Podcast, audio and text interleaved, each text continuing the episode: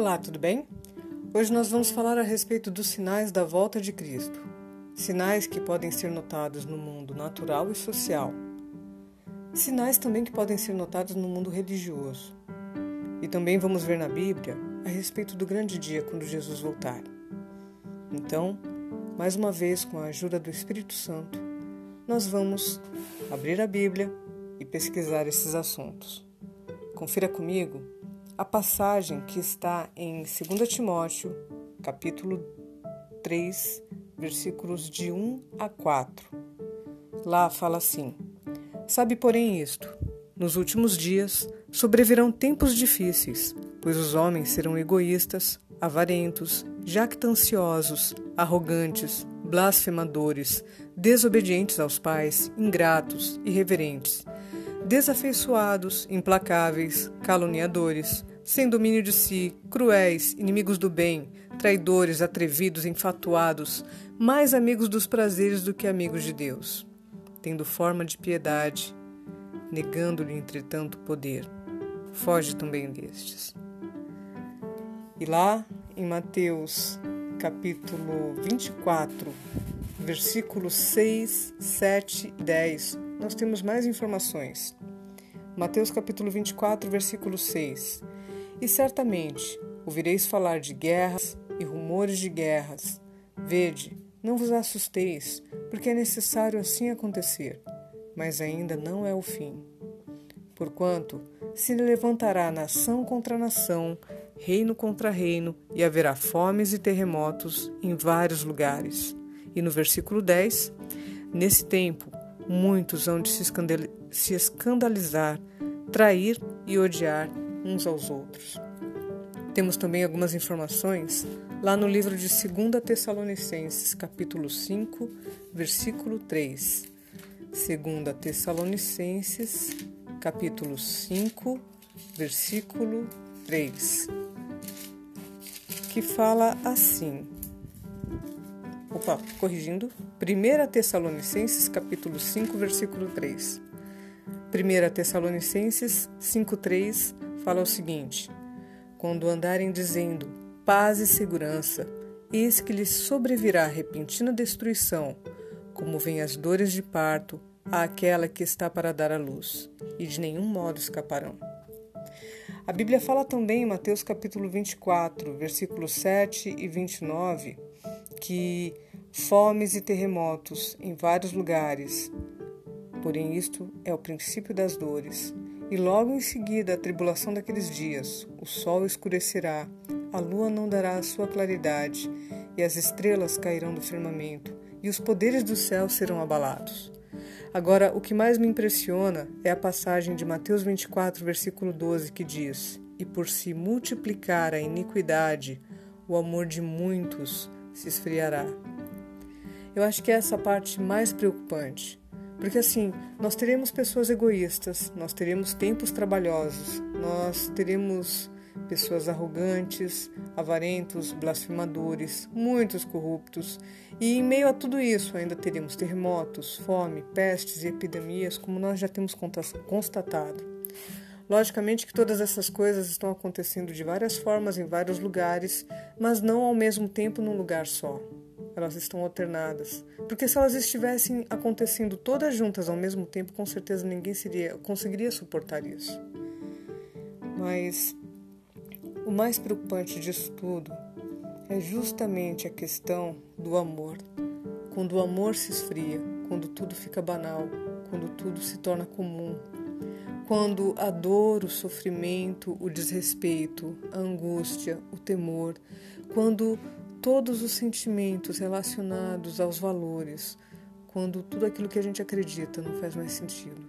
Essa é a parte mais preocupante. O fato de muitas pessoas estarem com depressão, se sentindo mal, muitas pessoas estarem tristes, se sentindo abandonadas, perdidas. O fato de verem tanta desgraça acontecendo faz com que a esperança se torne ainda mais fraca no coração. E uma das coisas que nós precisamos continuar lutando é para que o amor continue aquecido no nosso coração, de forma que a gente não feche os olhos para a necessidade do próximo.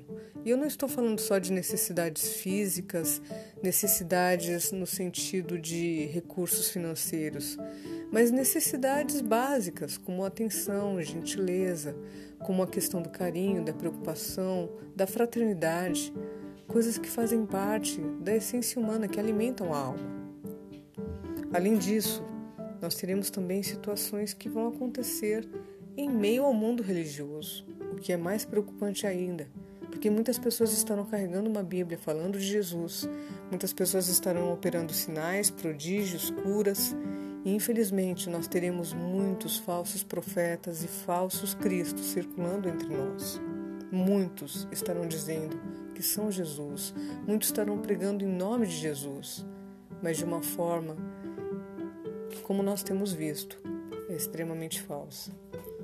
Mateus capítulo 24, versículo 24 fala assim: Porque surgirão falsos cristos e falsos profetas, operando grandes sinais e prodígios para enganar, se possível, os próprios eleitos. Mateus capítulo 7, versículos 21 a 23 também diz assim, que é um alerta para nós. Nem todo que me diz Senhor, Senhor entrará no reino dos céus, mas aquele que faz a vontade de meu Pai que está nos céus aquele que faz a vontade de meu Pai que está nos céus. Muitos naquele dia hão de me dizer: Senhor, Senhor, porventura nós não temos profetizado em teu nome, e em teu nome nós não, não expelimos demônios, e em teu nome não fizemos muitos milagres? Então lhes direi explicitamente: Nunca vos conheci. Apartai-vos de mim, os que praticais a iniquidade. Muitas pessoas estão com o nome de Jesus na boca, Muitas pessoas estão carregando Bíblias, muitas pessoas estão afirmando sinais, prodígios e N fatores e eventos em nome de Jesus, mas poucas delas estão realmente segurando na mão dele e guardando o seu testemunho na vida. Muitas estão com o coração longe do Senhor. Falam bem com os lábios, mas o coração está longe, está frio e endurecido. E esses são sinais também, sinais que estão registrados para a gente confirmar.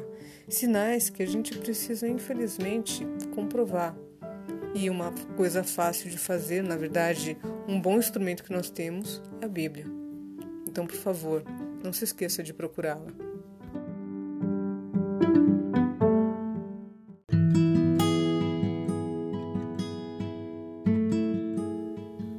Continuando então com o estudo Sinais sobre a volta de Cristo e nós vimos aqui alguns pontos. Na verdade, foram poucas passagens, mas tem muita mais, muito mais informação a respeito disso. E sobre o grande dia, sobre a vinda, em fato, né, de fato, da volta de Jesus, Mateus capítulo 24, versículo 14 fala o seguinte: E será pregado este evangelho do reino por todo o mundo, para testemunho a todas as nações. Então virá o fim. É, uma das coisas que a gente consegue entender na Bíblia é que a condição que Deus deixou para definir o marco, a volta de Cristo, é que o Evangelho a respeito do reino de Deus seja pregado a todas as nações, línguas e povos, para que todos possam ter consciência de que Deus enviou o seu Filho para este mundo para salvá-lo como está em João 3,16, porque Deus amou o mundo de tal maneira que deu o seu Filho amado para que todo aquele que nele crê não pereça, mas tenha vida eterna. O fato desse testemunho ser levado a todos os cantos e exposto a todas as pessoas condiciona a humanidade é, a, com a informação de que foi dado o conteúdo, de que foi passada a informação e que as pessoas, com a sua liberdade, tivessem a opção de escolher, aceitar, acreditar ou simplesmente ignorar o fato. E esse é um marco, porque a partir do momento que todas as nações, todos os povos e línguas tiverem acesso a essa informação, eles poderão aceitar ou rejeitar. Para aqueles que aceitam, para aqueles que aceitaram e continuam aguardando, continuam na esperança, Tito, capítulo 2, versículo 13, tem a seguinte informação para nós: Aguardando a bendita esperança e a manifestação da glória do nosso Deus e Salvador Jesus Cristo, é que nós continuamos de pé. Muitos até lá dormirão na esperança, e outros talvez ainda estejam aguardando. A Bíblia nos informa que isso vai acontecer. Muitas coisas têm acontecido, muitas coisas estão se cumprindo. E vale a pena a gente continuar atento a esse assunto.